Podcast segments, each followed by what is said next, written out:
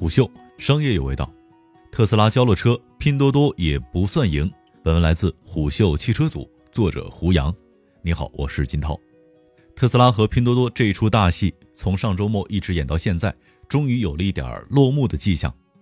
新浪财经报道，周二八月十八号夜，那位提车被拒的武汉车主，在拼多多和已买车的协助之下，成功提车，并已经上上了保险。然而紧接着事件反转，特斯拉中国对外事务副总裁转发一特斯拉员工的微博，表示武汉车主提车为假消息。到凌晨，武汉车主又通过其他的媒体称确认已经成功提车，使用了拼多多的两万元补贴，但购车用的是家人账户。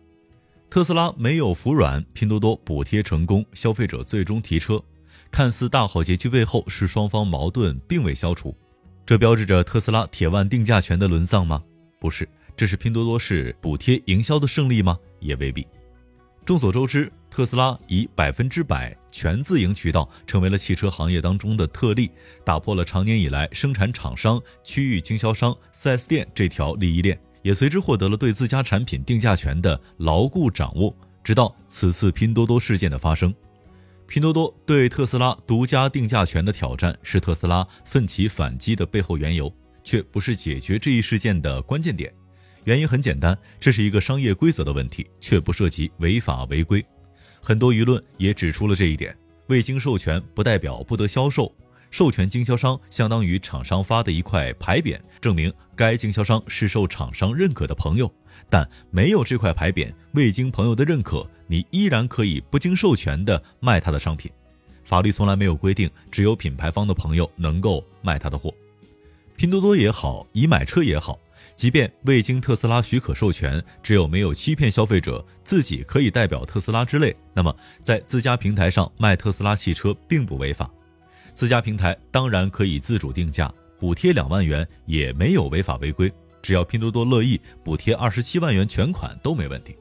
然而有一个实际到不能再实际的问题是，你卖的车从哪儿来呢？这也是拼多多百亿补贴至今第一次真正碰壁的原因。然而这一次，当拼多多开始卖特斯拉，终于出现了问题，除了特斯拉自己，谁也拿不到车啊。上海工厂开下来的每一辆 Model 3，通通都是发往全国各地特斯拉直营店的，一辆也漏不到外面去。拼多多再怎么补贴，最终到了提车的时候，还是必须要找特斯拉公司本司。有什么绕路的办法呢？没有。假如拼多多已买车，先用自己的身份买下 Model 3，第一次交车必然是顺利的。但对于真正的消费者而言，就变成了二手车。当初宣传的可是新车。哪怕这个二手车一公里都没跑，也是构成了严重的消费欺诈。所以，哪怕消费者自己口头乐意，按照消费参与者、理性经纪人的假设，拼多多不会也不能冒这个险。正是由于特斯拉销售渠道全自营，不给外界留一点机会，才使得拼多多百亿补贴在这里遇阻，否则压根儿不会有这件事情。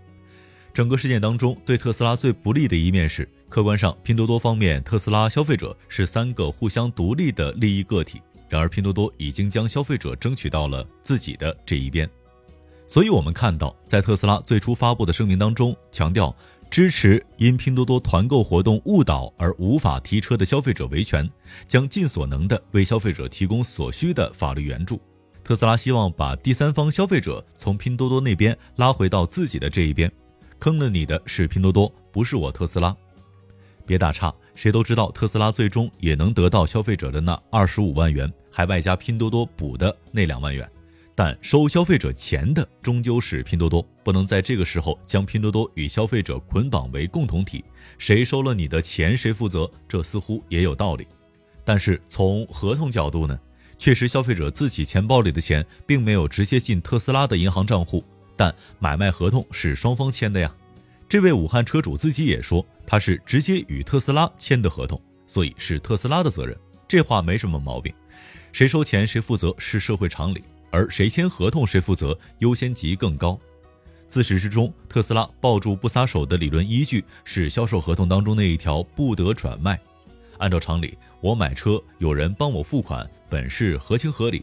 但如果有充足的客观证据和社会共识，表明代付款的一方与我并无任何私交，并且其代为付款的行为显然是为了商业利益，这算不算是事实转卖呢？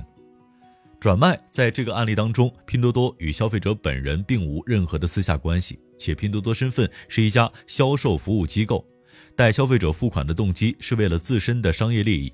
拼多多也没有任何先使用这辆车再交付给消费者的意图和可能。说不是转卖吧，这相当于把先买入再卖出的两步过程省略为了代付款一步。说这是转卖吧，却又不符合过往对于“转卖”二字的传统界定标准。假如真有机会对簿公堂，这应该是争论的焦点。假如拼多多直接把两万元的补贴款转给消费者，消费者自行找特斯拉付款签合同，特斯拉便不占任何理了。假如拼多多与消费者签订补贴协议，由消费者垫付全款之后持凭证来找拼多多报销两万元的补贴的话，特斯拉也同样不占理。假如付款的不是拼多多，而是消费者本人的亲友，有充足的理由表明双方没有利益往来，付款非商业机构，代付款的行为非销售目的，那么这种代付款可以被轻易的解释为赠与，而绝不可能构成转卖。特斯拉自然没话说。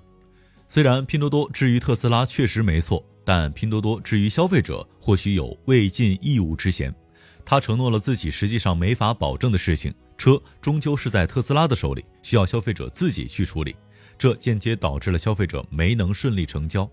整个事件，请不要忘记，这是一桩三方关系，并不是拼多多加消费者与特斯拉两边的矛盾。在拼多多看来，自己补贴消费者，在特斯拉处应该是畅通无阻。拼多多似乎忽略了特斯拉买卖合同当中禁止转卖的条款，或者说过于自信，能够轻易的在法理上说服特斯拉。假设特斯拉真的必须向消费者交付车辆，拼多多得到了什么呢？特斯拉这几天的种种动作，真的是因为对自身合法权益的信心满满吗？虽然我们认为特斯拉拒绝交车是能够代表现代商业社会规范的，但合同当中转卖条款确实不够清晰，相关的司法解释也确实不足以提供支持。真正的诉诸法律，特斯拉其实赢面并不大。即便是特斯拉最终落败，他现在的行动越多，挣扎的时间越久，消费者未来对于上拼多多买车就会越嘀咕。更不要说对特斯拉这样的全自营渠道而言，在此次事件之后增加各种条款限制来防止拼多多事件再次发生，并不是什么难以实现的改变。虎嗅商业有味道，我是金涛，四点水的涛，下期见。虎嗅。商业有味道。本节目由喜马拉雅、虎嗅网联合制作播出，欢迎下载虎嗅 APP，关注虎嗅公众号，查看音频文字版。